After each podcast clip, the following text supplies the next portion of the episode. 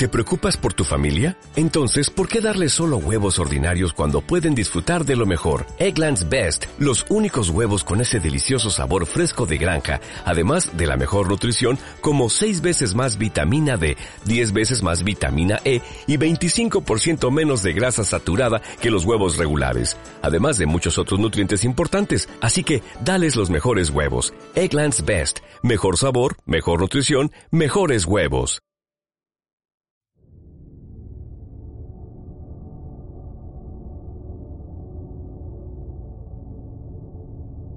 Abra su mente. Usted está a punto de acceder a la biblioteca sonora del oculto. La dirección no se hace responsable de lo que se diga u ocurra en este espacio. Mucho cuidado. Usted ha seleccionado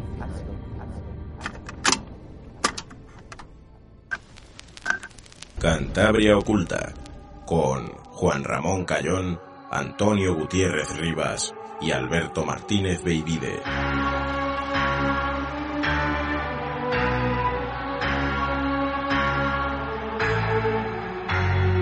Muy buenas tardes, noches y sean bienvenidos un domingo más a Cantabria Culta, aquí en Arco FM en el 103.2 de la frecuencia modulada y nos estaréis escuchando desde las 9 hasta las 10 de la noche. Recordar cuando termine el programa siempre en iVoox un me gusta, un comentario nos ayuda mucho y nos da mucha visibilidad en la plataforma. Y ya están conmigo Antonio Gutiérrez Rivas, muy buenas tardes, noches. Muy buenas, Juan Rap. Alberto Martínez Baby de Baby, muy buenas tardes, noches. Muy buenas, chicos, ¿qué tal? Hola, Baby. Estamos por aquí hoy un poquito apuraditos de tiempos. ¿Por qué? Porque tenemos muchas cosas que contar. Y bueno, para la gente que quiera saber de qué vamos a hablar hoy, inteligencia artificial, un acercamiento a realidades sobre la inteligencia artificial y para ello traeremos a un doctor en inteligencia, a inteligencia artificial, a Eneko Osaba, pues eso, eh, doctor en inteligencia artificial e investigador en Tecnalia y bueno, también director del podcast que no tiene mucho que ver con esto, de Arqueología Nintendo, un podcast que desde aquí recomiendo enérgicamente. Bueno, antes de pasar a esto que estábamos hablando de la inteligencia artificial, tenemos que comentar una cosita, ¿verdad chicos? Sí, bueno, eh, puntualizar una cosa más bien. Vamos a puntualizar una cosa que ha ocurrido, bueno, desde hace ya tiempo que llevamos con este tema. Mucha gente podrá, habrá visto, incluso en nuestro Twitter, ¿no? Retuiteamos a Lorenzo Fernández Bueno, que hizo un artículo, bueno, una serie documental llamada Extraterrestres, emitida en D-Max el jueves a las diez y media de la noche. Y bueno, solo queríamos puntualizar, él lo ha hecho por Twitter, pero que los audios que, se han podido escuchar de, de las luces populares de Cayón eh, era información de nuestro programa de Cantabria Oculta y queríamos puntualizar eso porque se nos cita mal en dicho documental como Cantabria Incógnita. Muchos, mucha gente habrá escuchado, habrá visto eso y coño, los audios son, son muy parejos, ¿no? Parece la misma, la misma persona. Bueno, desde aquí decir, bueno, nos pusimos en contacto con la productora y con Demax, pero la imposibilidad de cambiarlo eh, ha hecho que, haya salido así en antena. Así que nada, queríamos Pensamos también en cambiarnos el nombre, pero lo dijimos que... también. que, ya eran muchos años y ya total... muchos años. Y vamos a despistar más. Bueno, queríamos puntualizarlo y, nada, espero que, que, os haya gustado ese documental emitido en Demax. Y ahora sí, sin más dilación, nos vamos a hablar con Eneko Saba y nos vamos a hablar de inteligencia artificial.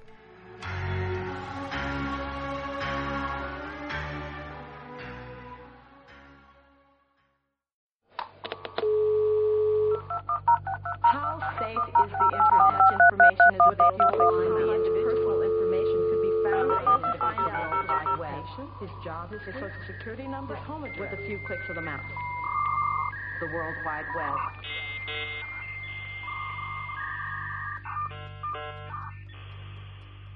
Bueno, ya lo anunciamos al principio del programa, hemos llegado a la parte donde vamos a hablar de inteligencia artificial.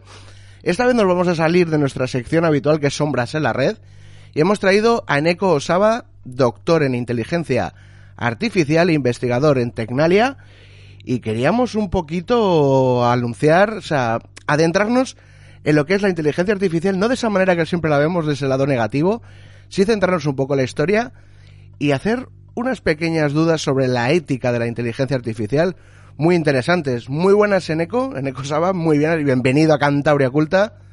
Hola, hola, encantado. Joder, empiezas bien ya diciendo eso de, la inteligencia artificial, el lado negativo y tal. Hombre, a ver, esas cosas no puedes decir a alguien que trabaja en el día a día la inteligencia artificial. Pero bueno, buena, buenas tardes en cualquier caso. Encantado de estar aquí, es un placer para mí. Como siempre sabes, bueno, los programas de esta temática tratamos un poquito siempre los, los temas menos family friendly de estos de estas tecnologías y en Sombras en la Red, por ejemplo, sí que hemos tratado ciertos problemas que, precisamente estábamos hablando a micrófono cerrado de, pues eso, el reconocimiento facial en calles, quizás la, la rotura de, de ciertas eh, contraseñas, privacidades a raíz de la inteligencia artificial.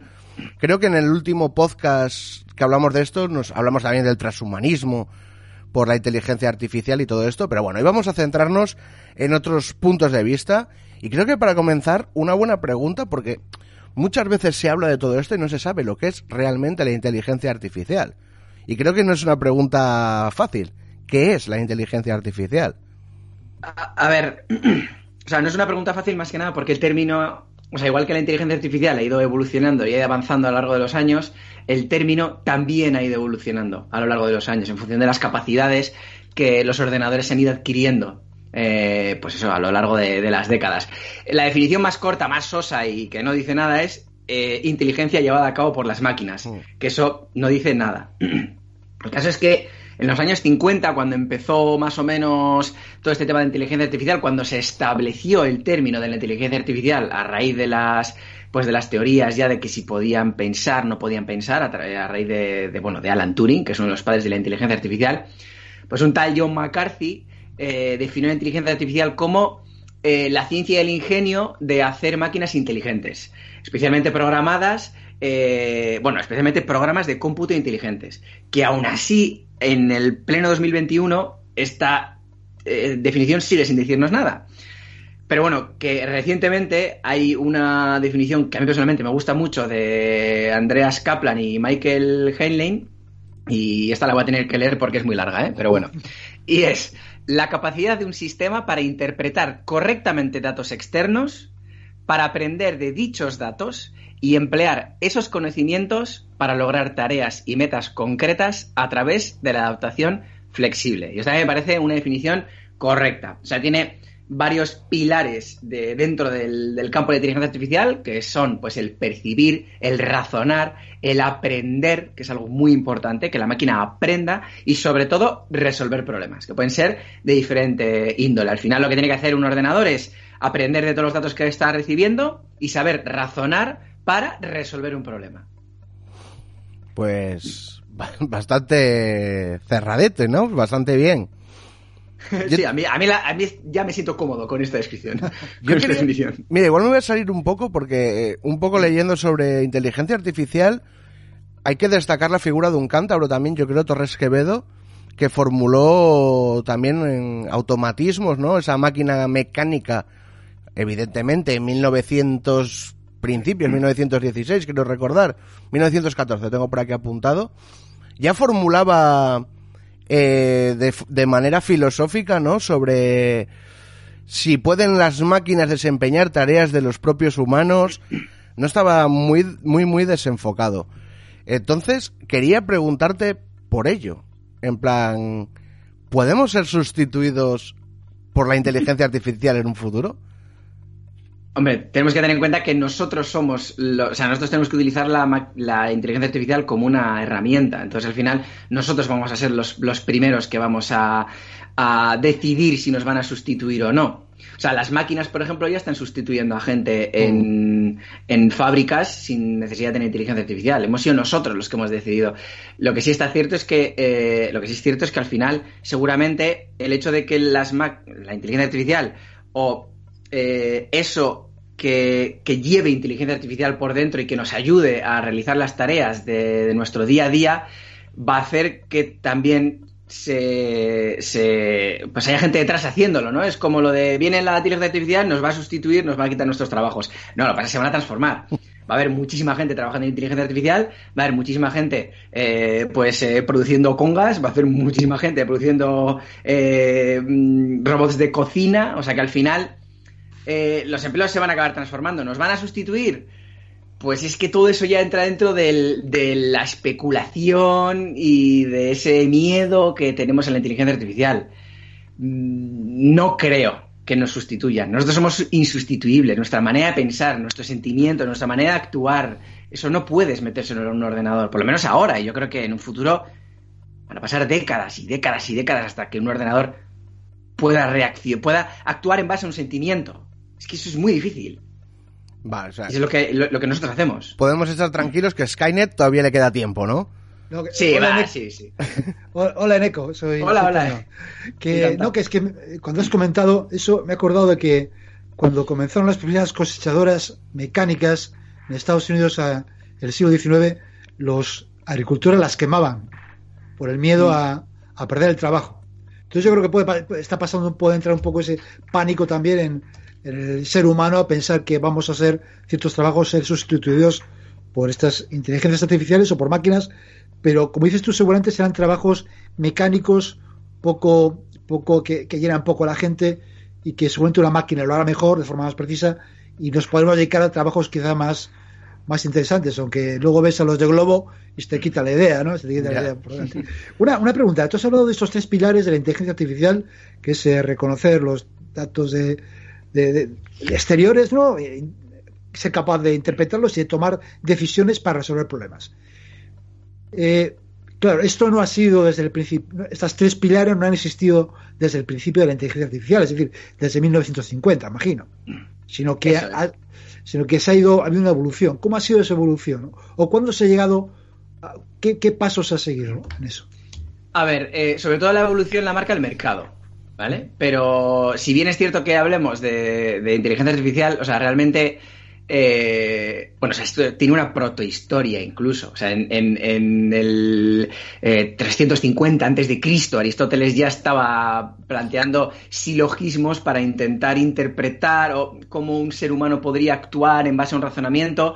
Y de hecho, la primera máquina eh, esto es un poco sensacionalista, ¿no? Pero la primera máquina de inteligencia artificial se inventó en, en Egipto, en el 250 a.C., por Tesibio de Alejandría, que era una máquina autocontrolada, que lo que hacía era em, regulaba el flujo o sea, del río, o sea, en función del agua que tuviera el río, actuaba de una forma o de otra. Eso no es inteligencia artificial, pero ya demostraba una, un afán por el hecho de que los aparatos que nosotros empleamos eh, actúen de manera diferente en función del exterior. O sea, en función de lo que la máquina perciba, pues eh, tiene que actuar de esa forma.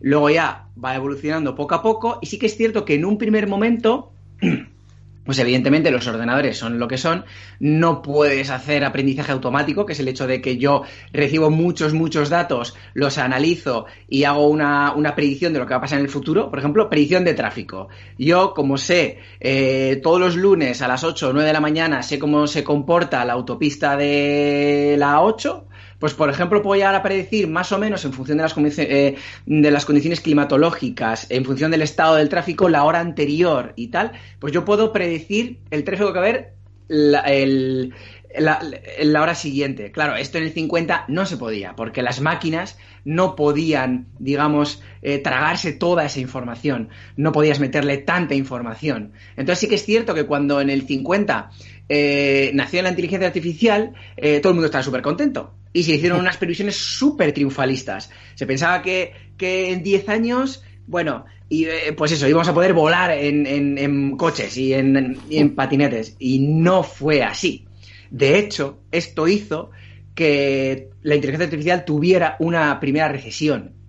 Una recesión porque como no se podía hacer todo lo que estaba planteándose, pues se dejó de, de investigar en ello. ¿Qué es lo que pasa? Que en los 90 más o menos eh, fue el momento en el que las grandes empresas empezaron a invertir en inteligencia artificial. ¿Por qué? Porque se estaban empezando a capturar un montón de datos y se tenía que hacer algo con ellos. Y se tenía que hacer algo con ellos y la manera de hacerlo era inteligencia artificial. Y ahí es cuando ya tuvimos eh, uno de los primeros booms, digamos, de la inteligencia artificial de los 90. Y luego tuvimos otro, o sea, uno de los grandes booms, uno de los grandes hitos de la inteligencia artificial es el mítico de Deep Blue. De, de Kasparov. Es eh, unos grandes hitos, uno de, de los momentos en los que la inteligencia artificial se popularizó, digamos. Otros grandes hitos es, por ejemplo, en el más o menos en el 2012 y tal, cuando ya entran en casa. O sea, porque esto era Deep Blue, muy bonito, tal, vale, muy bien, un videojuego, juego al FIFA, eh, muy bien, la inteligencia artificial, pero ya cuando metes la inteligencia artificial en tu casa, que dices, eh, Google Home, ¿qué temperatura hace en Portugalete? ¿O cómo ha quedado la Leti de Bilbao? Ahí ya ese es otro hito. O voy a pasar la aspiradora, voy a poner aquí a la rumba para que me, para que me aspire la casa. O sea, esas cosas ya es otro de los hitos. Y bueno, pues... Eh, No, no, claro, es que, que- eso pensarlo eh, con perspectiva de hace 20 años es increíble, todo también el hito que ha tenido Claro, claro. todo eso. claro, tú, el tú el le otro día, sí. Sí. Disculpa, sí. Claro. Que el otro día, hace, hace un par de semanas, sí, perdona. ¿No ibas a decir algo? Sí. No, iba a decir que simplemente un chascarrillo, que si tú a Alan Turing le dices, eh, oye, dentro de 50, bueno, dentro de 70 años va a haber aspiradoras que te van a aspirar la casa solas y van a ser capaces de reconocer tu casa eh, solamente dándole a un botón, pues seguramente te diga, "Ah, venga, vete, vete a cascarla y sigue trabajando y déjame en paz. Que el otro día me ocurrió una cosa, hace un par de semanas, que nunca, nunca había pasado y me, de- me dejó un poco sorprendido. Me llamó la típica operadora de teléfonos y estuve hablando con una chica. Estuve hablando con una chica durante quizás un minuto o así. Porque a veces cuando tengo tiempo, que lo sepan los oyentes, que la- me gusta, Sí, me gusta ahí- sí, me gusta manejar, bueno, vacilar un poco. Tú eres poco de, los que abren a los testigos de Jehová y les sientan en el Ah, salón. no, sí, pero eso es, esa es otra manía mía que tengo. sí. Bueno, pues este caso con esta chica, pues estuve hablando un rato. Hasta que hubo un momento en que me hizo una pregunta y yo la contesté un poco de forma un poco divertida, un poco vacilándola. Y me di cuenta que no lo cogía. Y me, repetí la pregunta exactamente igual. Y yo dije, uy, qué raro. Entonces empecé a contestarla con la misma pregunta que me hacía ella. Decía, ¿con qué operadora funciona usted? Y decía, ¿y con qué? Yo le preguntaba, yo decía, ¿con qué operadora funcionas tú? Y me repetí la pregunta otra vez. Hasta me di cuenta que estaba hablando con una máquina. Pero tardé como un minuto en darme cuenta que estaba hablando con una máquina. Pues, mira, hoy, hoy mismo Eso- fuera... eso- yo no sabía que estábamos ya. Joder, es que de ahí, de ahí a hablar con una máquina durante mucho tiempo y no darte cuenta, estamos a un paso de eso, ¿no? Pues, Sí, sí, sí. pues hoy, por ejemplo, mira, es que te voy a poner el mismo ejemplo. Hoy han vacunado a mi madre. Y la llamó ayer el Servicio Cántabro de Salud, que han puesto una máquina de marcación automática est- con inteligencia artificial para ir dando citas. Que se llama Jano, además, me ha hecho gracia el nombre. Pues me ha llamado mi madre y, y me ha dicho, "Oh, llamando cinta a las 5. Y dice, y para que veas que tu madre se está haciendo mayor. No me he dado cuenta que era una máquina hasta el final. Hasta que le pregunté, eh, ¿me puedes repetir esto? Y se volvió un poquito loco la cinta. Pues me dijo eso, me dice, no me he dado cuenta que era una máquina hasta el final. No, es que eh, estamos llegando a ese nivel de, de perfección, ¿no? Ya, Hmm. en eco. Sí, ahí, ahí eh, entra el tema del reconocimiento de, de voz. Eh, y luego también da para hablar del tema del test de, del test de Turing. O sea, cuando, cuando eh, Alan Turing, digamos que planteó esto de las máquinas piensan y, y todo esto, eh, al final él planteó el test de Turing. El test de Turing es que, o sea, un ordenador pasa o un programa pasa el test de Turing cuando alguien que está al otro lado de una pared eh, interactúa con ese programa, con esa máquina, y no es capaz de distinguir si está eh, tratando con una máquina o con una persona. Eh, pues nunca ningún programa había pasado el test de Turing hasta el 2014, que era hubo un, un bot computacional que se llamaba Eugene Gossman que fue capaz de engañar a 30 de 150 jueces que realmente pues puedes decir, vale, 30, no, no, que es mogollón. O sea, una máquina enga- una máquina fue capaz de engañar a 30 personas de 150 haciéndoles creer que era un niño ucraniano de 13 años. Entonces, claro, si eso se lo hizo en el 2014, pues en el 2021, 2021 va a pasar. Pero es que tenemos que pensar lo complejo que es eso. O sea, el hecho de, de- porque ahí ya está el tema de eh, la máquina tiene que reconocer, reco- reconocimiento de voz. No es sencillo, porque hay gente, yo por ejemplo vo- vocalizo fatal, y hay gente que tiene sus, sus acentos, tiene su manera de hablar, tiene sus dialectos, y la máquina lo tiene que entender, lo tiene que interpretar, tiene que saber qué le estás diciendo, tiene que ser capaz de buscar la información eh, correspondiente, ¿no? Aunque sea, cuando tú dices cuál es la capital de, de, de Italia, pues leches. Tiene que entenderlo, tiene que saber buscarlo, tiene que saber que te estás preguntando eso, tiene que saber después decírtelo. Eh, hay muchísima inteligencia, sí. Y, y, lo que dices tú, eso está aquí, o sea, y cada vez nos va a ser más difícil el, el saber si estamos hablando con una máquina o no. Más que nada porque hace 10 años las máquinas robóticas eran súper fáciles de, de, detectar porque eran voces súper robóticas, sí. pero es que cada vez es más natural. Sí. Mm. Cada vez es más natural. El, eso se llama lenguaje de procesamiento natural. O sea, a ver, que es, que es increíble. O sea, esa, esa rama, pues como. Claro, eh, la, también la inteligencia artificial, imagino que habrá muchísimas ramas porque se requerirá mucha especialización. Es decir, para, para simplemente para el reconocimiento de voz, habrá un montón de tíos que, que solo trabajen en eso. Claro. Será tan es, complicado, me refiero, ¿no? Yo, yo por ejemplo, sí. de procesamiento de lenguaje natural, no tengo ni idea. De, por ejemplo, de tema de machine learning, deep learning, predecir y tal igual, sé bastante poco. Eh, yo sé mucho de optimización. Es decir, por ejemplo, tú cuando dices quiero ir desde mi casa hasta Madrid en coche, eh, Google Maps te traza una ruta. Pues hay inteligencia artificial, es un problema de optimización. Pues yo trabajo en esas cosas. O sea que el, realmente la inteligencia artificial tiene muchísimos campos y cada uno estamos especializados en uno de ellos. Por eso sí que es cierto, ¿no? Lo que comentabas y ya volviendo a lo que has dicho al principio, ¿no? El hecho de que eh, todo esto de que las máquinas nos vayan a suplantar, eso va a hacer al final que los trabajos se especialicen y realmente vamos a tener una sociedad, eh, un núcleo laboral mucho más especializado. O sea, ahora mismo el, el, el grupo de, de, gente, ¿no? La, la gente, pues, tenemos, por eso es mucho más especializado de, de, lo que era pues hace 50, bueno, 50, incluso 30 años. Entonces esto va a hacer que toda la gente se, se especialice. Y sí, vamos, que a, la, a, tu pregunta, porque me enrollo mogollón, es eso, eh, que la inteligencia artificial tiene muchísimas ramas y es imposible ser experto en todas. Es imposible.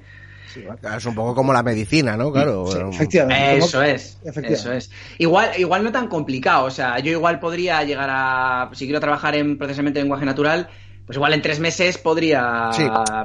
hacer cositas. Pero vamos, me dices ahora y, y no sabría responderte a muchas a muchas cosas que hay por dentro, digamos. Pero bueno, eso también haciendo, siguiendo con el mismo símil es como un médico. Coger otra especialidad no le va a llevar tanto como uno que empieza la carrera. Pero claro, claro tú tienes unas bases ya cimentadas. Eso es. Sí, Toño, Eso querías es. preguntar algo. Sí, no, pero se, eh, se me ha ido de la, se me ha ido de la cabeza. se me ha ido de la cabeza lo que iba. Voy a tener que estar un, un ayudante de, con inteligencia artificial dentro de nada, dentro de nada. Pues mira, quería eh, abordar un poquito lo que hemos estado hablando también a micrófono cerrado, ¿no? La ética en la programación y la ética en la inteligencia artificial, que me ha parecido súper interesante eso que nos estabas comentando, porque claro, está llegando a un punto que la inteligencia artificial está tan metida en nuestras vidas que van a hacer una toma de decisiones por nosotros. Y eso tendrá que ir todo en un ámbito legal y todo tendrá que estar bastante controlado, me imagino. Pon el mismo ejemplo sí. si quieres antes del micrófono cerrado, me parece un ejemplo sensacional. Sí, el tema, por ejemplo, de, los coches autónomos. Esto es algo, eh, porque igual sí que hay otras cosas en las que hablamos de inteligencia artificial y parece un poco más fantasioso y un poco, entre comillas, ciencia ficción, pero esto es real, esto ya está pasando. Hay gente trabajando en ello desde hace años, desde hace, o sea, yo, por ejemplo, trabajé en esto que voy a comentar ahora hace 3, 4 años. El hecho de los coches autónomos. Vamos a imaginar un taxi autónomo en el que tú te montas y quieres ir desde aquí hasta un centro comercial y, y, bueno, el taxi va tranquilamente siguiendo su camino, autónomo, no tiene conductor, pero llega un momento en el que la situación se descontrola y aparece un niño corriendo por un paso de cebra o en medio de la carretera o, o un señor mayor o quien sea. Entonces, claro, ahí tiene que haber una toma de decisiones instantánea, en el segundo, y va a ser, va a haber un, de, un desenlace fatal. Entonces, el, el coche tiene que tomar una decisión. O atropella al niño, o atropella al señor, o da un volantazo y tú que estás en el taxi, que te has montado en el taxi de manera inocente, ¿no? Y bueno, igual que el niño que está cruzando la carretera, sí. que también es inocente, todo, todo, el mundo es inocente, evidentemente, pero tú que, que te has montado en el taxi, eh, eh, da un volantazo y sufres tú las consecuencias pudiendo fallecer, ¿no? Eh, igual que si le atropella el, el coche a, al niño. Y esa es la, la, ética de la inteligencia artificial. Y eso está pasando. O sea, una, una, de las grandes, una de las grandes barreras que va a tener los coches autónomos es precisamente esta el hecho de, de, de, si van a estar en entornos súper controlados en los que solo va a haber eh, coches autónomos, por ejemplo, una autopista con coches autónomos, pues bueno, podría ser que sea como una especie como de Scalestric, vale. Pero en un entorno de ciudad en la que puede pasarte pues un perro, un niño, un lo que sea, cualquier cosa, otro coche, que otro coche, por ejemplo, que sea eh, que no sea autónomo, porque va a haber un momento en el que hay coches autónomos y no autónomos. Se te cruza otro coche que no sea autónomo. ¿Qué haces? Le arrollas, te vas, pero es que si te vas hay una señora que, o sea, eso son decisiones que tienes que tomar en menos de un segundo. Y esa es la ética de la inteligencia artificial y es un campo que actualmente da mucho que hablar, se está trabajando mucho en ello y es un auténtico es un problema, vamos, ahí hay mucha mucha enjundia. Porque una, una pregunta para, para, entender un poco cómo funcionaría una inteligencia artificial en este caso, por ejemplo. Eh, evidentemente no se pueden plantear todas las posibilidades o programar todas las posibilidades posibles, imagino, ¿no? Sino que habrá que dar unas pautas o una, incluso la máquina quizá pueda, tenga que aprender por sí misma cuál sería la, la, la, medida menos lesiva, por decirlo de alguna manera, ¿no? Pero claro, ahí también no cabe duda que influiría la persona del, del, del programador o del que esté eh, creando la inteligencia artificial, de alguna manera. Eh, con lo cual también los resultados de esa, de esa actuación podrían repercutir de forma legal de algún tipo de mm. demanda contra el propio creador de esa inteligencia artificial. Eh, ¿Es, ¿Es, así o, o, quedaría, digamos, se pronuncia no? Es que yo esto, la, la inteligencia ha aprendido por sí misma. Hay un momento en que yo ya va sola ya no depende de mí. Es que el problema de esto, y. O sea, está la clave, ¿no? El hecho de que la, eh, el coche debería tomar la opción menos lesiva. Pero es que es. O sea, no nos podemos imaginar lo subjetivo que es eso. Claro, Porque, claro, tener, o sea, tú vas en el taxi, ¿no? ¿Qué pasa? Es una persona de 80 años y tú tienes 40, Puf, que la pille, total, tiene 80 años. Claro, pero es un niño de 10 años, eh, no, no, tienes que. Claro, pero tú como el usuario del taxi dices, joder, oye, eh, estoy en, imagínate que coges el taxi en, en, Londres y dices, a ver, me da muchísima pena el niño, no quiero que un niño fallezca, pero es que a mí, eh, siendo egoísta, me da igual. Yo no quiero fallecer. Yo quiero que el, yo he cogido un taxi autónomo, yo no he hecho nada malo, he pagado. Eh, si se cruza un niño, que, que le atropelle, porque si el coche va a girar, voy a tener un accidente, voy a fallecer yo y voy a dejar en mi casa a mi mujer y a mi niño de tres años eh, ¿Sabes? Es como. Es muy difícil. Sí, sí, muy, no, no, muy, muy difícil. Y luego el tema de cómo tomar las decisiones, reduciéndolo a, al absurdo, a su máxima expresión, realmente no deja de ser un conjunto de silogismos. O sea, sí, entonces, sí, entonces, o sea, si hay una persona delante, entonces eh, le reconoces la cara. Si le reconoces la cara y es una persona mayor, entonces eh, le atropellas. Si, si, le reconoces la cara y es un niño, entonces giras. Luego sería, si giras y hay una pared, pues pff, me la como, freno, no, acelero. Es que, pero bueno, que son todo, en la inteligencia artificial es todo sí, entonces, sí, entonces. Por ejemplo, pues en tema de, de de, predicción de tráfico, vamos a un tema igual un poco más eh, amable, predicción de tráfico es, bueno, pues si llueve y si en la hora anterior ha habido 50 coches en esta carretera, entonces en la hora siguiente, o en los próximos 10 minutos, un cuarto de hora, en esta carretera va a haber eh, 40 coches si tú vas a 50 kilómetros por hora, hace sí, hace viento y no sé qué, pues entonces va a pasar esto otro. Son silogismos, pero bueno, esto es reducido a la máxima expresión, sí. ¿eh? O sea. Sí, porque la, la, la, instrucción if es la primera que te enseñan en programación. Efectivamente, efectivamente. Y de hecho, Aristóteles if, en, el 300... Eso, eso es, eso es. If, tal go cual. to. Es, es, es, tal cual. Entonces, al final, claro, o sea, a ver, todo esto de los silogismos ya lo dijo Aristóteles en, en 350 a.C., o sea que en, en 2400 años algo ya, ya ha avanzado el, el campo. Oye, una, una cosa, eh, decías que, que, bueno, que las máquinas, que llegar a, que las máquinas a, a una situación eh, similar o que tengan una, unas cantidades similares a la humana, sobre todo lo que tiene que ver con los sentimientos, tal, que es práctico, que es muy fino, que es muy alejado en el tiempo por cuestiones de, de, de la capacidad de, digamos, de, de, procesamiento de datos que tienen, que tienen actualmente las máquinas, ¿no? O que se prevé que vayan a tener. ¿Crees que la computación cuántica puede cambiar eso? es que me encanta porque es que yo ahora mismo estoy trabajando en computación cuántica. Wow, eh, Hemos sí, preguntado al adecuado. He dado, he dado, alguna charlita que otra. Sí. Bueno, es que últimamente estoy con, el, con, la computación cuántica. Vale, la computación cuántica.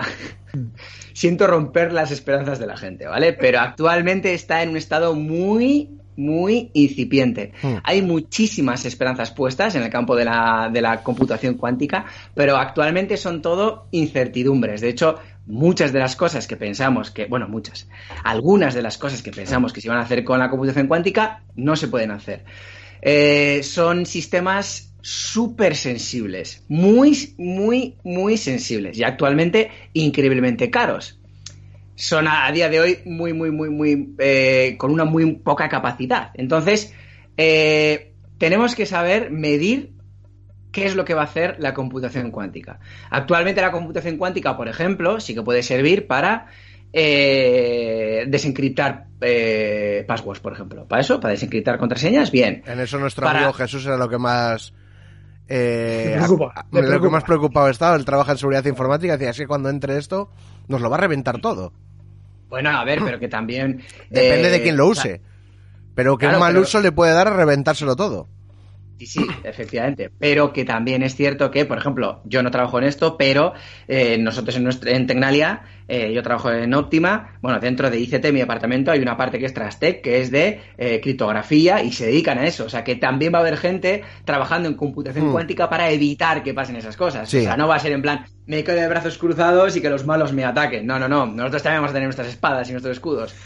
Entonces, la computación cuántica, eh, hay que saber medir un poco las, las, las expectativas. Sí que es cierto que vende mucho, hay mucho sensacionalismo por detrás, no os creáis todo lo que os dicen de la computación cuántica. Actualmente puede resolver problemas, de- sobre todo de optimización, como por ejemplo, pues eso, lo de, de los passwords, problemas de, por ejemplo, eh, eh, optimización de cartera de valores, por ejemplo. Si yo, por ejemplo, quiero, tengo X dinero y tengo diferentes activos en cuáles tengo que invertir para maximizar mi beneficio. Pues, por ejemplo, es otro problema. O problemas de optimización de rutas, problemas industriales de producción, de una manera de, una manera óptima de producir, eh, pues, eh, 500 materiales en, en 10 máquinas, por ejemplo. Pues ese tipo de cosas. Pero de momento está ahí. Entonces, no pensemos que la computación cuántica va a venir aquí para... va a cambiar el paradigma de computación, pero Ajá. bueno, con, con cautela, con cautela. Vale, o sea que tampoco va a ser la, la revolución eh, próxima que y salvaje, ¿no? O sea, Todavía- va a ser una revolución, sí. sí va a ser una revolución, pero queda mucho tiempo y a ver en qué queda la revolución. O sea, a ver, eh, va a ser una revolución, porque, joder, si yo antes, eh, imagínate, ¿eh? si yo con un ordenador normal puedo desencriptar una contraseña de 10 dígitos y con un ordenador cuántico puedo desencriptar una contraseña de 200 dígitos, pues ahí hay una revolución. Pero Es lo que te iba a ¿Cómo les va a preguntar. ¿Cuánto es el salto de computación ahora mismo? Por así, un ejemplo. O sea, una- un buen ordenador de lo máximo que tengamos de esa tecnología y, lo- y algo de cuántico. O sea, porque Pues tiene mira, por ejemplo, a, eh, o sea, a día de hoy, eh, la computación cuántica está en un estado tan incipiente que un ordenador cuántico no puede resolver un problema. Normalmente, ¿eh? O sea, seguramente hay excepciones Hmm. y vale, y Sí. bueno, si alguien, si Lo alguien de normal. Google es. Si alguien de Google escucha este programa, pues dirá, no, este problema sí, vale, pues vale, perfecto. Pero a día de hoy es muy difícil que un programa, un sistema de computación cuántica pueda suplantar a uno que se realice en computación clásica. Por ejemplo, pero, pero que está años luz, ¿eh? Mm. Años luz de capacidad. Que igual se consigue en tres años, ¿eh? Pero años luz de capacidad. O sea, por ejemplo, nosotros ahora con un ordenador, como por ejemplo el que tengo yo aquí, un, un- bueno, un ordenador potente sobre mesa, computación clásica, Sí. puede resolver un problema de, de- del viajante, por ejemplo. Imaginaos, ¿eh? yo tengo X estaciones y tengo que encontrar una ruta óptima que pase por todas las estaciones y que minimice la distancia. Bueno, pues un ordenador potente te puede encontrar la ruta óptima en un segundo para una instancia con mil estaciones. Bueno, pues con un ordenador cuántico, a día de hoy, le, le das una instancia de 10 estaciones y revienta. No puede resolverla. Para que te hagas una idea. Y si le das una sí. instancia, si le das una instancia de nueve, de nueve estaciones, te la resuelve, pero mal. Normalmente, normalmente. Vale. O sea que por eso a eso, a eso me refiero. O sea, por ejemplo, eh, a día de hoy en la robótica, por ejemplo, existen eh, o- pe- existen aplicaciones, por ejemplo, de pastoreo con drones, por ejemplo, en computación clásica. Bueno, pues en computación cuántica están todavía con un solo robot eh, o dos robots, una tarea súper sencilla, una ruta, una recta, que no se choquen, en un entorno súper controlado, o sea, que, no. Y, en la computación clásica, pues eso, hay drones fuera pastoreando ovejas. O sea, a ver. Es lo que iba a decir, que lo hemos dejado pasar como muy al vuelo, ¿no? Pastoreo de ovejas con drones y me ha parecido increíble. A nosotros los amantes de a nosotros los amantes de la ufología los drones nos están dando muchos dolores de cabeza, también te digo, ¿eh? Porque, porque se ven ya demasiados. Pues, joder, pastoreo con drones, ¿eh? ¿Quién les viera los tojos a la gente pastoreando con drones? ¿eh? Estaría increíble. Pues, pues, eso existe, eso existe. Me encanta esa aplicación porque, porque impacta. Porque se la comentas a la gente y dice, cuidado qué bueno. No, es que los drones. Sí, es que, no, es verdad, pero es que de alguna manera estamos llegando ya a ese futuro, que ese futuro que en los 80 o los 70, 80 nos prometían, ¿no? De cosas que vuelan, pues ya hay primeros aviones, bueno, estos aviones que, eh, o aparatos de, despegue vertical, ya hmm. está empezando, los drones ya son algo poco de casi de ciencia ficción. Y una cosa, eh, en eco, eh, actualmente la inteligencia artificial en en qué campo, en qué tipo de aplicaciones está más avanzada. O en qué aplicaciones, digamos, en qué aplicaciones es más útil, digamos, o está en todas partes. a ver, realmente, realmente está en todas partes. O sea, eso es así, está en todas partes. Pero sí que yo diría que donde más avanzado está es en los campos en los que más tiempo se lleva investigando en ello. Es que al final la inteligencia artificial se basa en dos grandes pilares, que son el aprendizaje automático, o sea, el hecho de poder predecir algo o en base a tomar decisiones en base a todo eso que yo estoy aprendiendo, pues tomo una decisión. Y luego la optimización, que son problemas en los que en principio tú no tienes que aprender nada, esa es mi, esa es mi especialización, la optimización, yo trabajo en eso. Eh, tú no tienes que aprender nada, pero bueno, en base a, en base a un estado actual, en base a ciertas... Eh, en base a ciertas restricciones, pues bueno, yo te optimizo un problema. Tú me das 200 cajas de diferentes dimensiones, tú me das un, un contenedor y yo te digo cómo tienes que meterlas para maximizar el espacio, por ejemplo. Entonces, es en esos campos. Entonces, ¿qué es lo que pasa? Que el aprendizaje automático y la optimización está en todos los. En, todos, o sea, en todos los sitios. En todos los sitios. O sea, porque realmente eh, una conga no deja de tener optimización. Porque tiene que encontrar la, ruta óptima para poder eh, eh, barrer toda tu casa y luego volver otra vez a su sitio cuando tiene poca batería. los, los GPS, pues también tienen su, su inteligencia artificial por dentro. Es que realmente la inteligencia mm. artificial está en absolutamente todos los sitios. En los videojuegos, evidentemente también. Medicina, medicina de alta precisión, también. Ahí tiene también reconocimiento de imagen. Eh, mira, el reconocimiento de imagen, por ejemplo, también tiene está súper avanzada. El hecho de, por ejemplo, mm, pues eso, ver una cara y saber quién es o ver una ver un lunar y saber si es maligno, si es benigno. Por sí, bueno, eso ya es hace años aquí en Valdecilla, creo recordar, que con cámaras, con cámaras térmicas estaban detectando cánceres y tal, con cámaras termográficas y inteligencia artificial. Hmm. Luego también, pues el, el, bueno, los coches autónomos. Eso al final también es optimización, es reconocimiento de visual, eh, bueno, también eh, el reconocimiento de voz que hemos estado comentando antes, en ese campo, o sea, esos campos, ¿no? Optimización, machine, eh, aprendizaje automático, reconocimiento de voz, reconocimiento de imagen, reconocimiento de vídeo, pues esas cosas, bueno, que es también imagen, esas cosas está súper avanzado, muy, muy avanzado. Y al final la inteligencia artificial lo que tienes que hacer es adaptarla a los nuevos, a los nuevos campos. Eh, no sé, predicciones de lesiones en los equipos de fútbol. Eso ahora también hay, bueno, un montón. Perdona que te interrumpa, en, béisbol... En el, Real, en el Real Madrid no deben tenerla porque están pero... Digo que en béisbol se utiliza mucho la inteligencia y la predicción de estadística, ¿no? Creo recordar, he leído algún artículo sobre eso y es increíble porque cogen, eh, por ejemplo, las estadísticas de bateo de no sé quién y como siempre que batea, batea hacia la izquierda, pues el ordenador intuye que cuando sale no sé quién, pues hacen que el equipo se desplace, o sea, que ya casi que el entrenador lo van a sustituir por un ordenador que va diciendo lo que dónde hay que ponerse. No, bueno, pero es que yo creo que, eh, o sea, el béisbol podría ser un deporte eh, jugado por máquinas y con inteligencia artificial. Porque eh, a mí, que conste que a mí me gusta el béisbol, ¿eh? Y yo cuando he estado en Estados Unidos, siempre que he estado he visto algún partido de béisbol. Eh, o sea, he visto bastantes. Y está muy bien, aunque al de, al de tres horas ya te aburres un poco, pero bueno, da igual.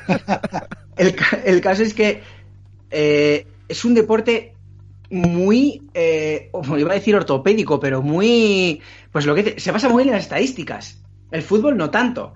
porque un pase bueno, un pase malo, depende, un centro, pues tú un centro lo pegas 10 veces y la gente sea diferente, ¿no? Un portero te puede parar bien un balón, ¿no?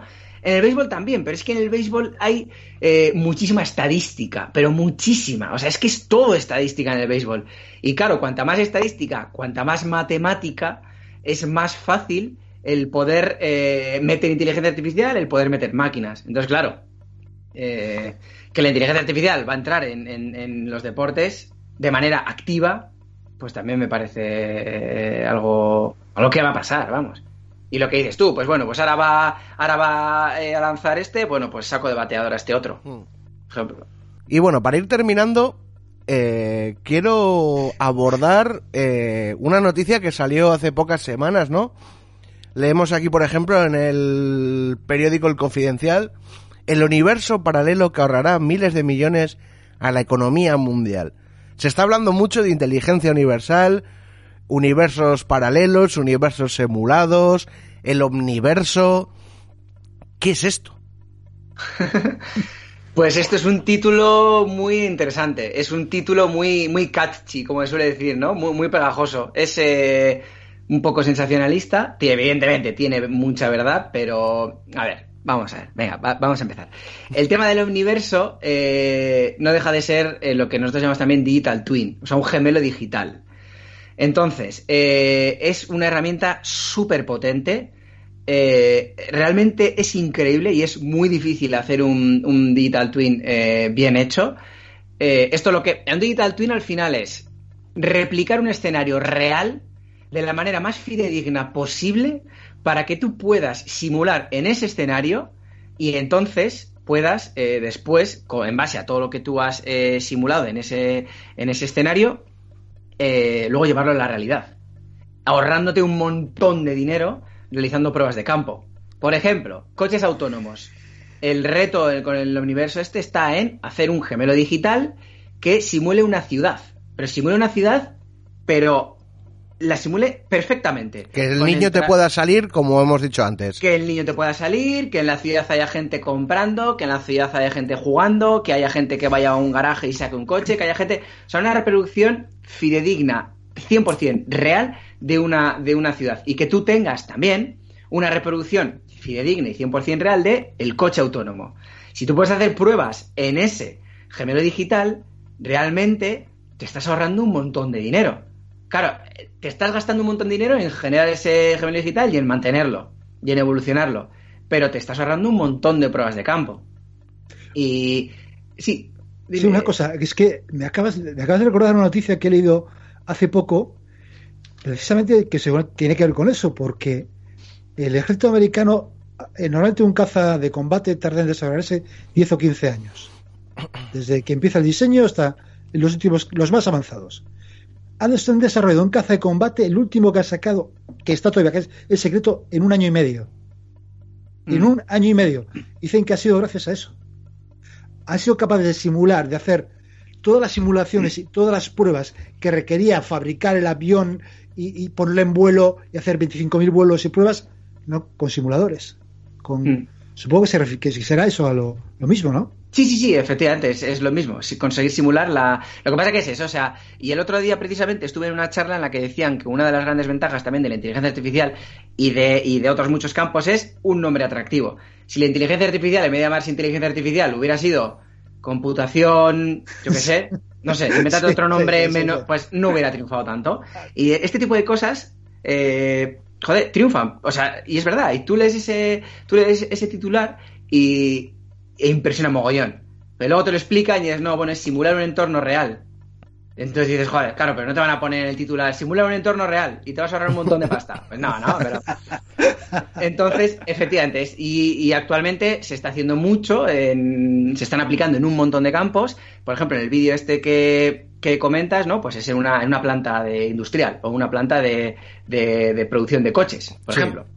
Pues si tú eres capaz de simular perfectamente la, la, planta puede ser incluso capaz de predecir los fallos que van a tener las, máquinas o puedes incluso saber cómo, qué cambios tienes que hacer en esa planta de creación de coches para poder realizar el siguiente modelo que me están pidiendo. Claro. Eh, y eso es, eso es realmente es increíble. O sea, eso realmente es un avance impresionante y es increíble. Y luego ya está lo del metaverso, que eso ya es otra locura totalmente diferente. Claro, pero es que debe pasar a hablar de, de que este es- estamos en una simulación, esa teoría de que estamos en un universo simulado, pues de ahí un paso ya, claro. Si es, es verdad que, seremos capaces con la tecnología, no digo ahora, dentro de 100, 200 o 1000 años, con la tecnología y los avances en informática suficientes de simular un universo, porque, ¿por qué no? ¿no? Somos capaces de simular cómo funciona la ciudad, pues con más capacidad hasta un universo entero. Bueno, yo tengo que decir que soy que, que yo estoy completamente en contra Estoy- de, esto de lo esa hemos- teoría. ¿eh? Esto hemos discutido, Neko y yo, sí, sí. por yo Telegram teoría- mucho de esto. La teoría de la simulación estoy completamente en contra de ella. Mm, Me parece genial que haya gente que la defienda, ¿eh? O sea, me parece perfecto, ¿eh? No, no voy a entrar en ninguna polémica porque no soy así. Eh, pero mm, no, no me gusta. Yo soy muy de la teoría de la navaja de Oakland. O sea, lo más sencillo. O sea, mucha- en el 90% de las ocasiones la teoría más sencilla es la que, la que funciona. Entonces, ¿cuál es realmente la dificultad de esto que estás comentando? Que efectivamente se puede llegar a simular un, un universo. Perfecto. Pero eh, es que dotar a un ente dentro de ese universo de sentimientos, de maldad, de bondad, de amor, que la... Porque eso es muy complejo. O sea, nosotros también, nosotros también somos silogismos, ¿vale? Pero realmente es muy complejo, porque es decir, tienes que simular una persona que sepa medir perfectamente el amor y el cariño que siente por cada uno de la gente que está alrededor para saber lo que tiene que hacer, en qué medida lo tiene que hacer, porque yo a un amigo mío le doy un pedazo de abrazo y le toco el culo, pero a un amigo que no es tan amigo solo le doy un abrazo y a mi vecino le doy la mano y a mi enemigo ni le miro. Entonces, claro, ese tipo de cosas, simularlas, es tan difícil, es tan difícil que me parece a día de hoy imposible de, de poder hacerlo. Porque encima, claro, porque encima no es que solo una persona tenga sentimientos, sino que una persona tiene que tener sentimientos, tiene que saber gestionarlos en base a los sentimientos de la otra persona, en base a los sentimientos de la otra persona. Voy a, eh, por ejemplo, estás en una charla y no sabes qué cosas tienes que decir. Bueno, esto igual no lo digo porque igual ofendo a esta gente, pero aquí sí lo digo porque estoy en un ambiente de amigos míos, pero es que aquí 10 son amigos míos y dos no son tan amigos, entonces no voy a decir esto porque igual les ofendo. Es como, o igual no digo esto porque este se ofende con este otro que está aquí, que yo lo sé, que piensa esto. O sea, es que estar enrevesado me parece imposible. Imposible. No, y luego cuantificar los sentimientos y cosas que todavía nosotros no comprendemos muy bien, ¿no?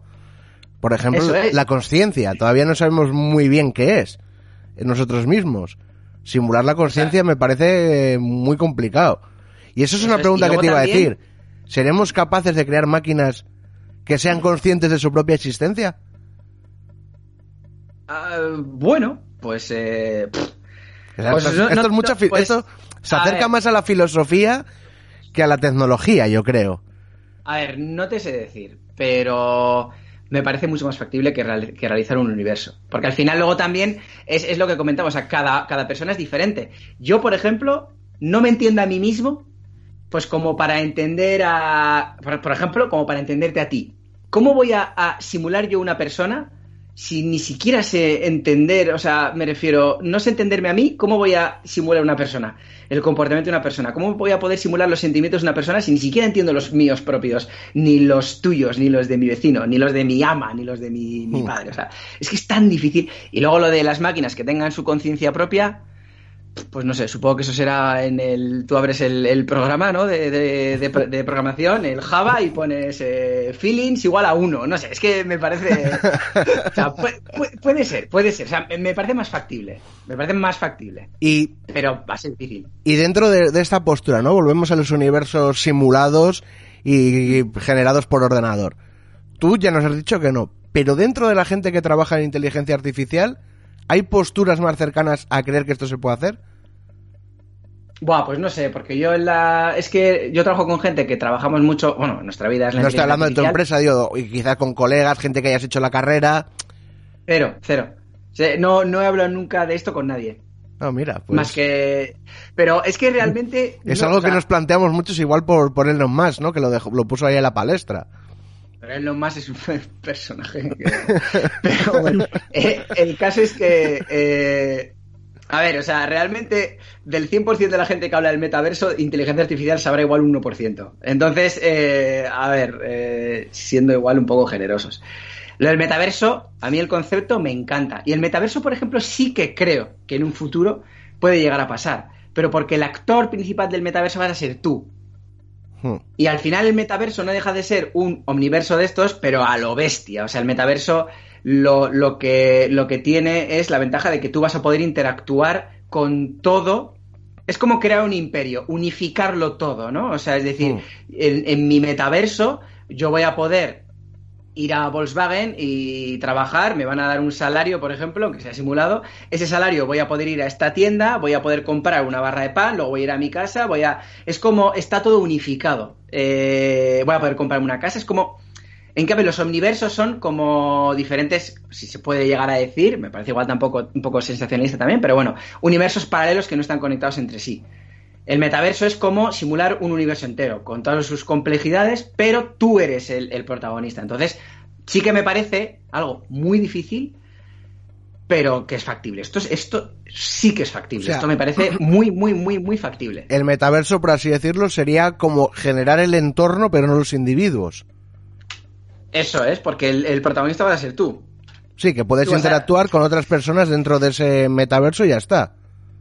Eso es. Mira, una, una de las cosas, eh, por ejemplo, para entender el tema del metaverso es, por ejemplo, eh, el tema de los videojuegos. O sea, tú juegas al FIFA y necesitas FIFA Points. Tú juegas al, Mm. al Clash Royale y necesitas Royal Points. Tú necesitas no sé qué. Entonces es como... eh, es súper incómodo eso. En cambio, en un metaverso tú vas a poder jugar a un montón de cosas con una misma moneda. La moneda del metaverso.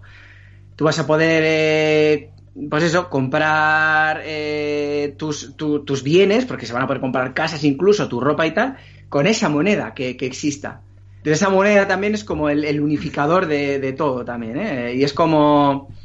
eh, pero bueno, el metaverso es eso, un metaverso, pero en el que tú vas a llegar a tu casa, vas a encender el ordenador y vas a poder disfrutar de ese metaverso o en el móvil o en los Google Lens o donde sea.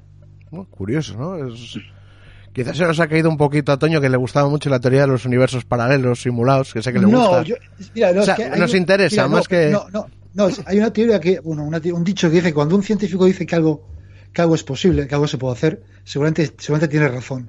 Cuando un científico dice que algo es imposible, es muy probable que, que se equivoque.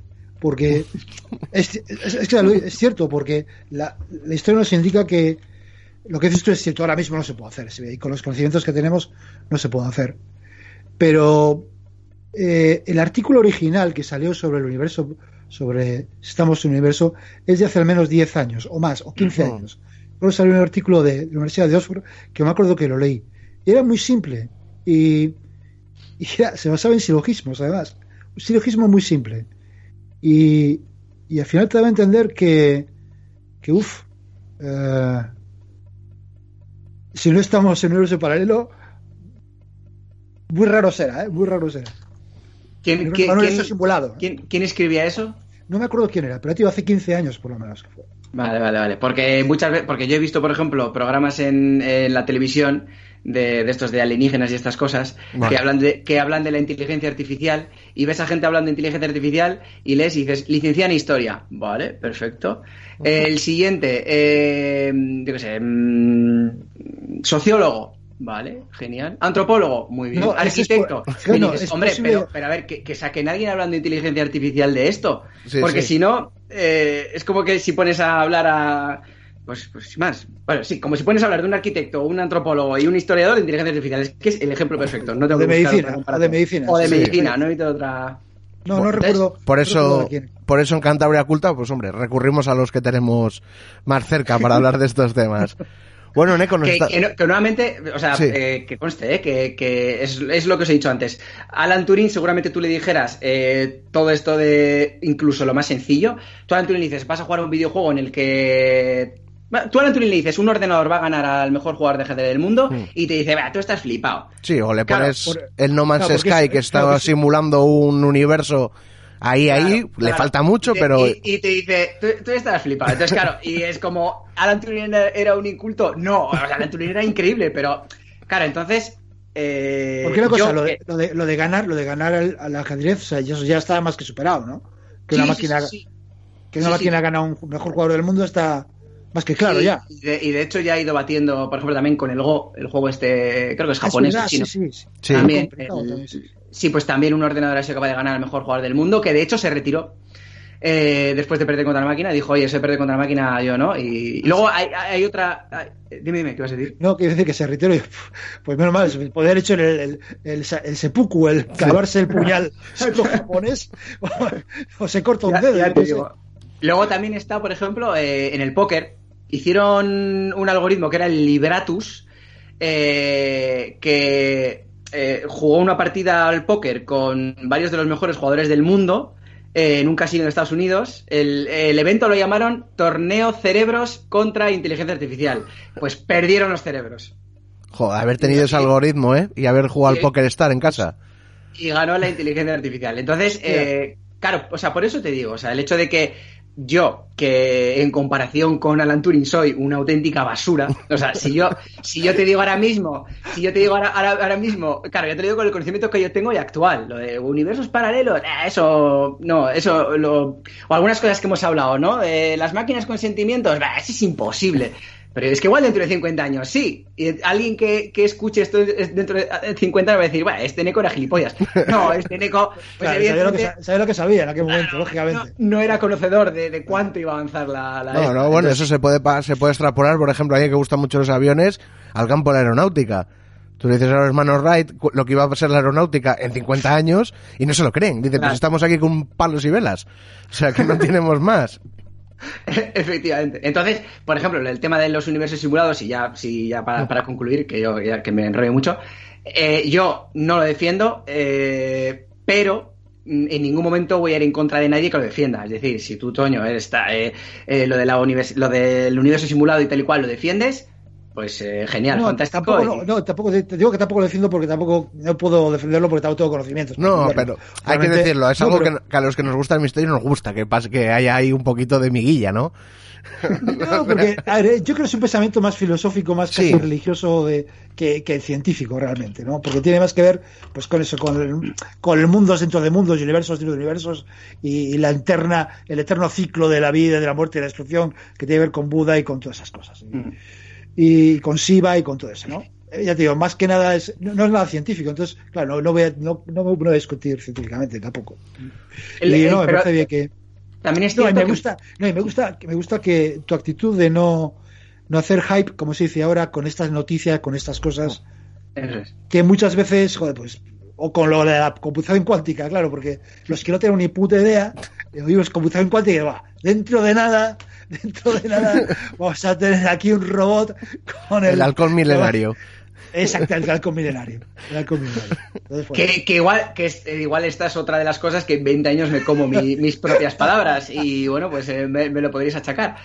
Pero a ver, sí que es cierto, por ejemplo, a ver, ni hype ni hate. A mí no me gusta ni hypear ni hatear. Entonces al final, eh, por ejemplo, sí que es cierto que mucha gente también critica la ciencia y dices, dice, joder, eh, por ejemplo, el, el Big Bang, oye, no deja de ser algo prácticamente religioso el, el hecho de Joder, eh, o sea, tú estás. Muchas veces se cree en la ciencia casi casi como un dogma religioso.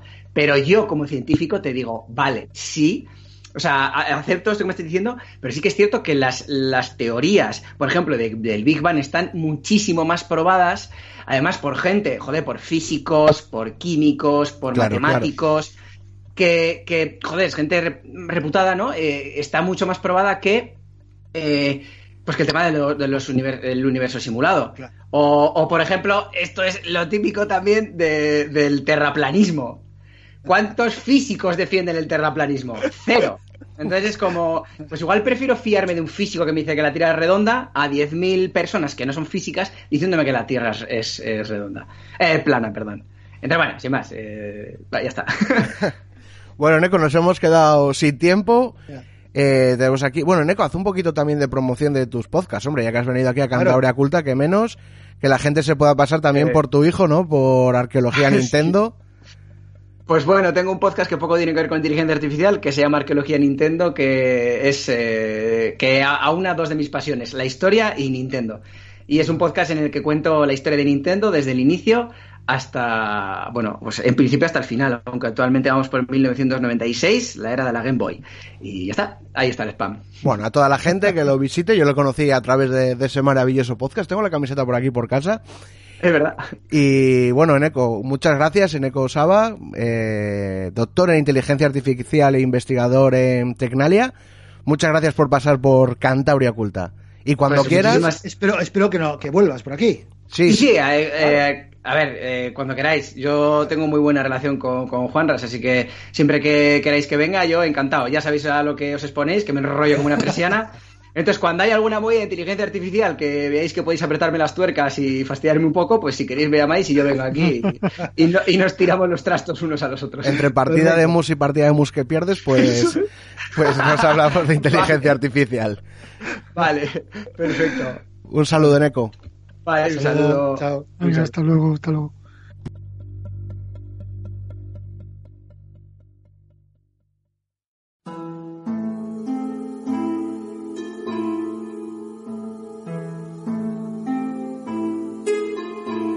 Y nos acercamos a la recta final del programa. Hoy también vamos un poquito apuradillos de tiempo. Y pero bueno, nos lo debíamos y hay que hacerlo. Hay que releer.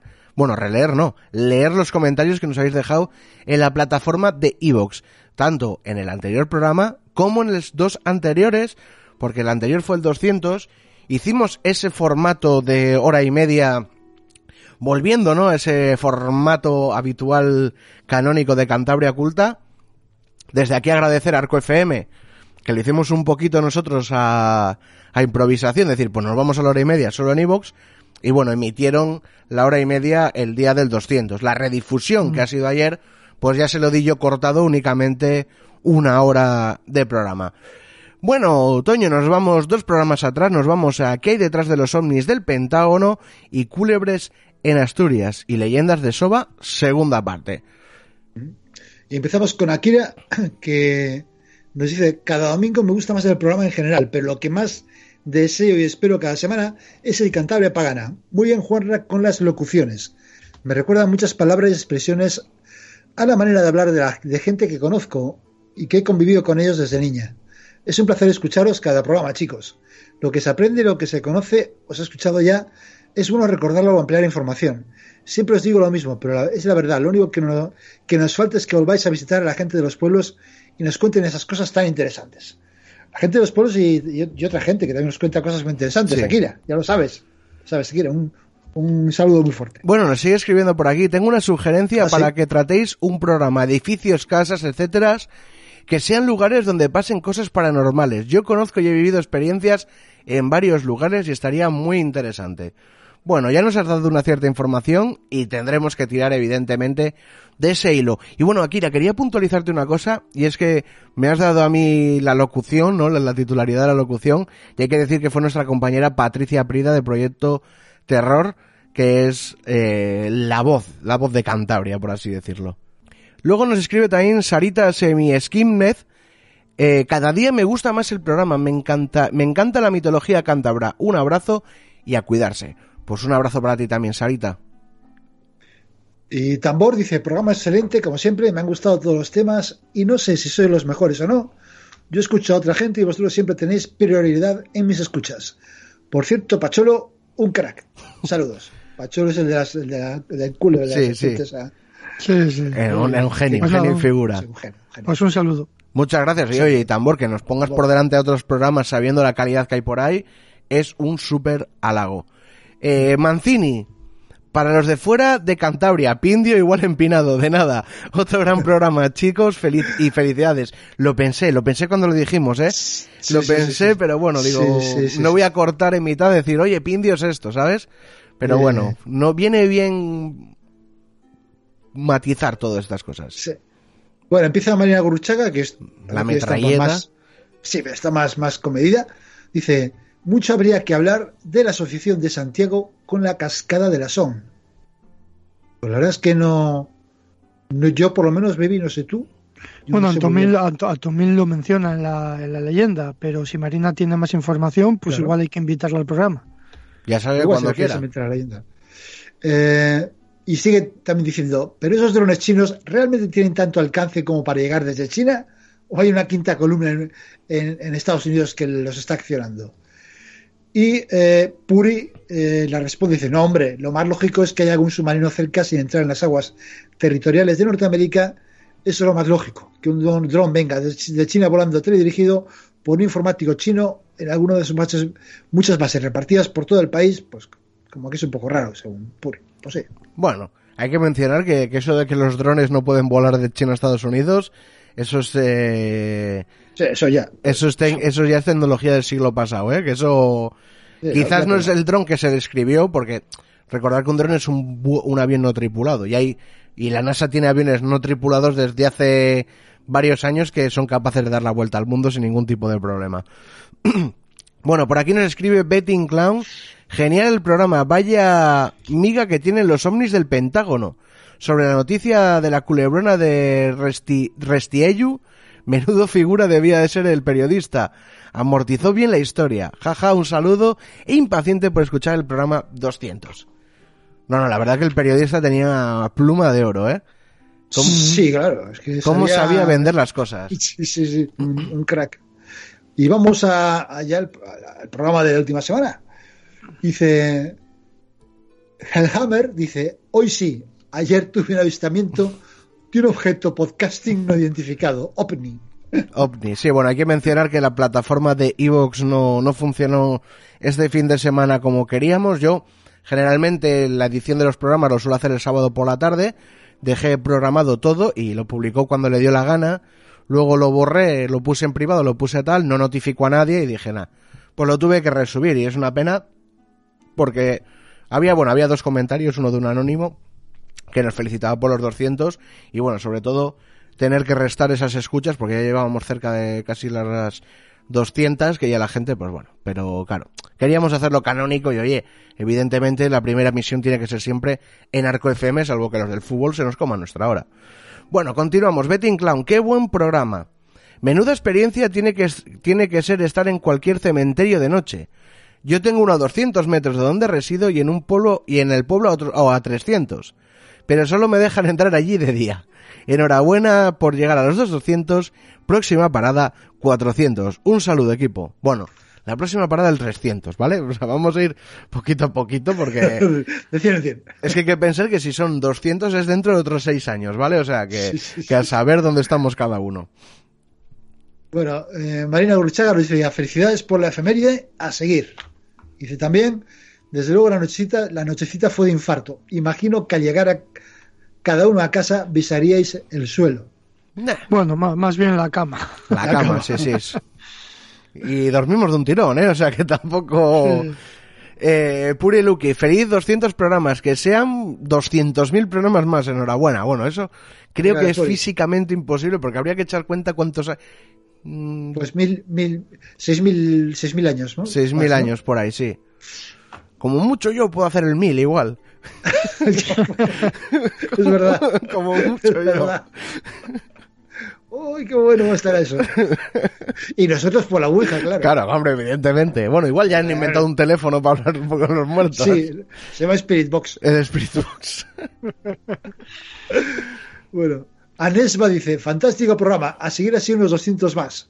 Muchos saludos. Pues muchas gracias, Anesba. Muchas gracias a y Francisco Romero Navarro. Fantástico el programa 200. Felicidades. Investigación de nivel. Me habéis eh, tenido atento y pegado a los cascos. Cuando pase la pandemia tenéis que hacer más programas de campo. E invitarme a alguno. Ya sabes que estás invitadísimo.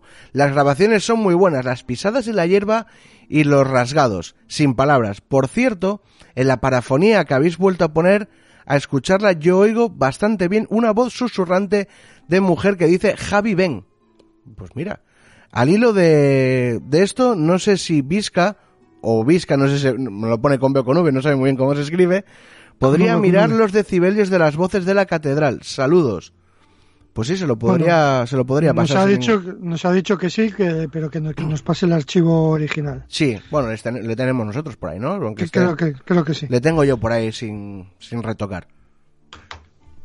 Pues, eh, no, que un saludo para, para Frank. que es un- Y cuando, oye, cuando programa, pase claro. todo esto en una investigación, te pilla por aquí, nos llamas y sin problema. Bueno, te llamamos nosotros para avisarte. Claro.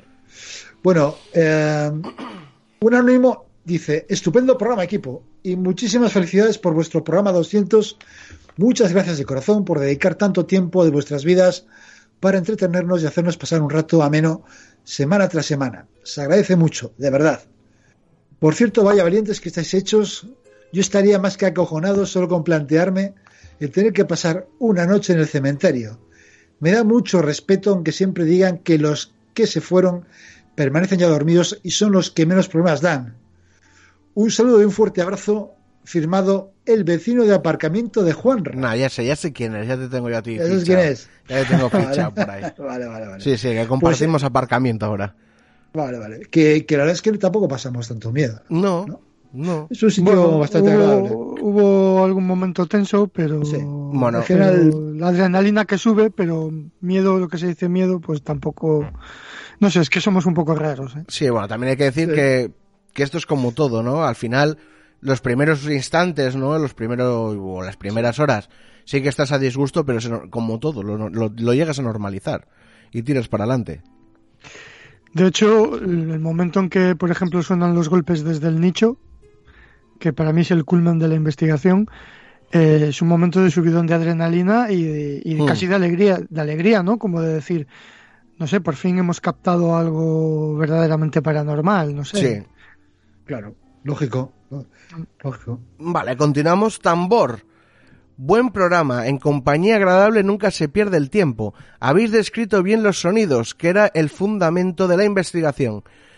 Pero visteis luces. Creo que se llaman fatuas. Sí, las luces fatuas. Un saludo y felicidades por los 200 programas. Hombre, que salga una luz fatua de un de un nicho es muy complicado porque de donde salen generalmente son de los que están enterrados y solamente tienen tierra por encima. En un, cer- Bueno, el- en un sitio hermético me cuesta mucho creer que pueda salir ese tipo de gas. Aunque podría ser si tiene un escape.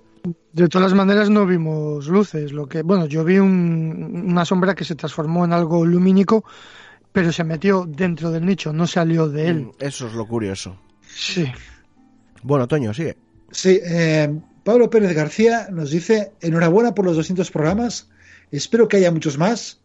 Me encanta oíros, muy interesante siempre y muy riguroso desde el punto de vista científico. Un saludo. Pues un Bueno, saludo para ti, Pablo.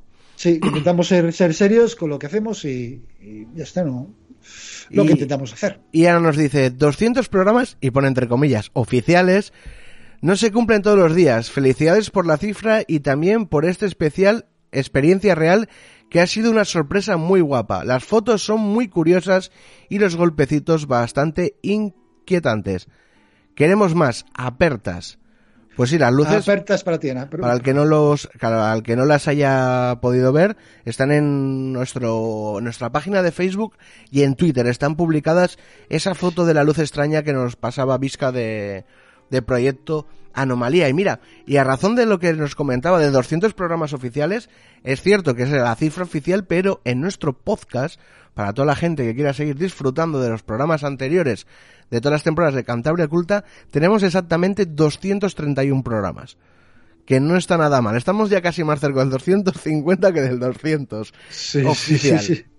Sí, verdad, sí. Pues nada, chicos, nos estamos quedando sin tiempo. No sé si queréis añadir algo más o decimos nuestro lema y nos despedimos. Pues por mí nos despedimos. Así que dicen que el saber no ocupa lugar. Sapere aude. Atrévete a saber.